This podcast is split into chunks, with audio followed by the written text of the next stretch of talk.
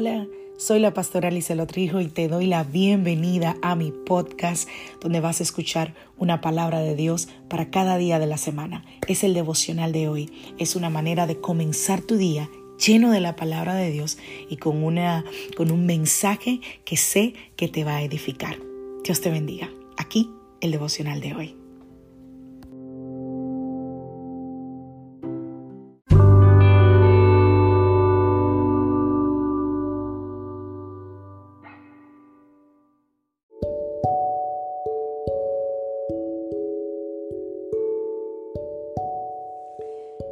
Vida trae sus retos y cada reto debe ser enfrentado. Cada día es diferente al anterior y para cada día necesitamos una palabra de Dios. Por eso el devocional de hoy es una palabra para ti, para cada día, porque Dios quiere hablarte hoy y lo va a hacer a través de su palabra. Por eso escucha el devocional de hoy.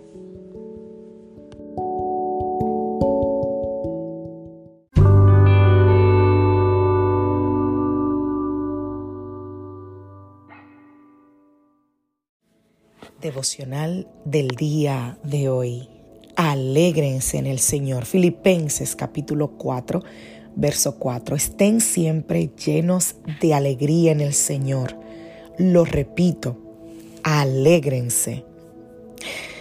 Un verso más. Hechos capítulo 16, a partir del verso 16. Cierto día, cuando íbamos al lugar de oración, nos encontramos con una joven esclava que tenía un espíritu que le permitía adivinar el futuro. Por medio de la adivinación ganaba mucho dinero para sus amos. Ella seguía a Pablo y también al resto de nosotros gritando, estos hombres son siervos del Dios Altísimo y han venido para darles, para decirles cómo ser salvos. Esto mismo sucedió día tras día, hasta que Pablo se exasperó de tal manera que se dio la vuelta y le dijo al demonio que estaba dentro de la joven, te ordeno en el nombre de Jesucristo que salgas de ella. Y al instante el demonio la dejó. Las esperanzas de sus amos de hacerse ricos ahora quedaron destruidas. Así que agarraron a Pablo y a Silas y lo arrestaron hasta la plaza del mercado ante las autoridades. Toda la ciudad estaba alborotada a causa de estos judíos. Les gritaron a los funcionarios de la ciudad. Enseñan costumbres que nosotros, los romanos, no podemos practicar porque son ilegales. Enseguida se formó una turba contra Pablo y Silas y los funcionarios de la ciudad ordenaron que les quitara la ropa y los golpearan con varas de madera. Los golpearon severamente y después los metieron en la cárcel. Le ordenaron al carcelero que se asegurara de que no escaparan. Así que el carcelero los puso en el calabozo de más adentro y les sujetó los pies en el cepo. Alrededor de la medianoche, Pablo y Silas estaban orando y cantando himnos a Dios y los demás prisioneros escuchaban. De repente hubo un gran terremoto y la cárcel se sacudió hasta sus cimientos. Al instante todas las puertas se abrieron de golpe y a todos los prisioneros se les cayeron las cadenas. El carcelero se despertó y vio las puertas abiertas de par en par. Dio por sentado que los prisioneros se habían escapado, por lo que sacó su espada para matarse. Pero Pablo le gritó, detente, no te mates, estamos todos aquí. El carcelero pidió una luz y corrió al calabozo y cayó temblando ante Pablo y Silas. Después los sacó y les preguntó, señores, ¿qué debo hacer para ser salvo? Ellos le contestaron, cree en el Señor Jesús y serás salvo, junto con todos los de tu casa. Wow. Aquí vemos otra parte de la vida del apóstol Pablo. Y si vemos en retrospectiva, Pablo estaba en prisión. Acabamos de leer que lo toman preso y no por un crimen, sino por hablar de Jesús, por echar fuera el demonio de esta muchacha que hacía que tuviera un espíritu de adivinación. La hizo libre en el nombre de Jesús. Sin embargo, los que recibían beneficio de ella no le convenía que esta muchacha fuera libre. Pablo quizás iba a ser ejecutado Y en medio de esa circunstancia es donde él escribe Filipenses capítulo 4, verso 4. Alégrense siempre en el Señor. Y luego lo repite como cuando las mamás de uno le decían una cosa y volvían y te la decían. Dice, insisto. Otras versiones dice, repito, alégrense. Y wow, yo pensaba, eso es un versículo buenísimo para, para leerlo con una taza de café en mano, con, para ponerlo eh, en un imán de esos que se pegan en la nevera, para ponerlo eh, colgado en el retrovisor de tu carro. Sí, sí, sí, claro que sí. Eso te hace ver espiritual, te hace sonar espiritual, se oye muy bien. Pero ¿qué tal si estás en una situación difícil?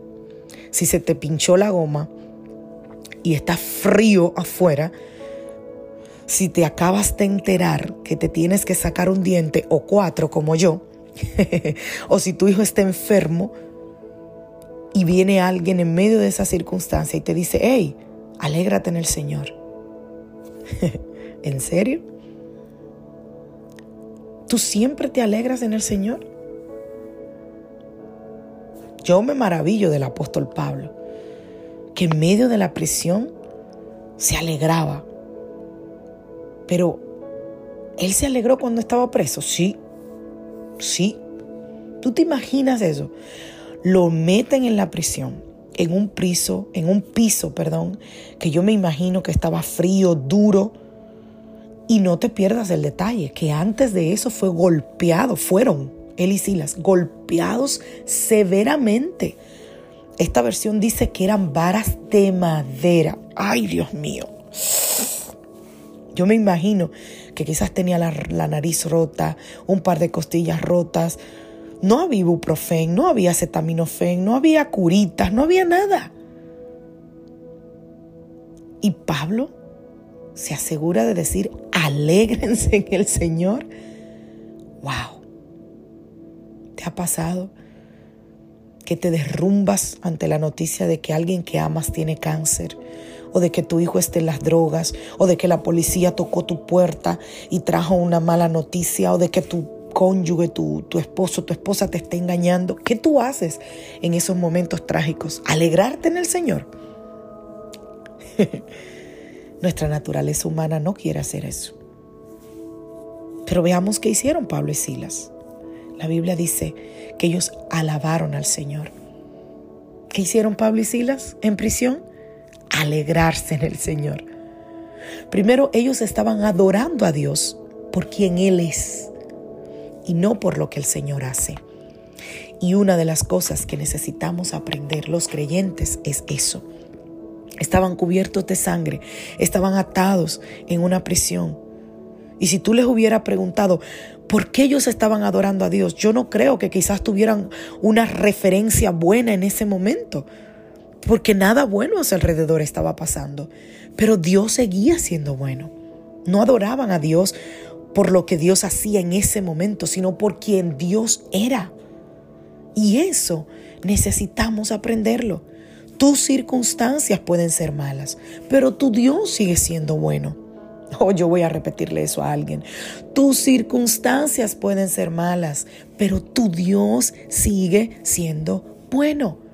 Él está cerca de ti. Sus promesas son verdaderas. Su amor es incondicional y su gracia es asombrosa. Y su tiempo, hello, su tiempo es perfecto. Quizás no te guste lo que ves ahora, pero aún puedes adorar a Dios por quien Él es y no por lo que tú estás viviendo ahora. Que Dios te bendiga, que Dios te guarde. Mañana sigo con la otra parte de esta palabra.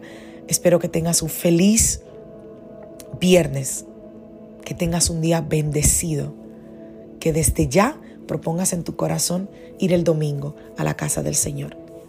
Que Dios te bendiga, que Dios te guarde. Soy la pastora Alicia Lodrijo de la iglesia Casa de Su Presencia.